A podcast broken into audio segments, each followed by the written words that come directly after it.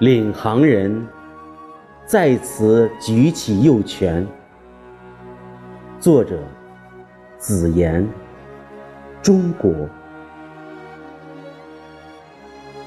九十六年后的今天，新时代的领航人站在梦想起航的地方，再次举起了右拳，庄严宣誓：我志愿加入中国共产党。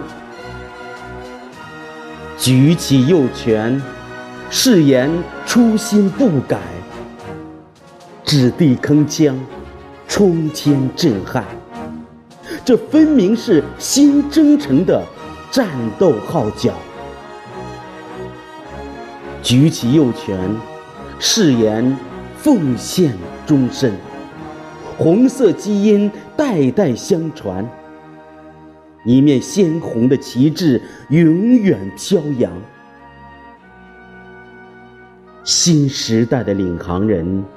再次举起的右拳，那是沉甸甸的使命，那是民族复兴的希望，那是自信满怀的豪情壮志。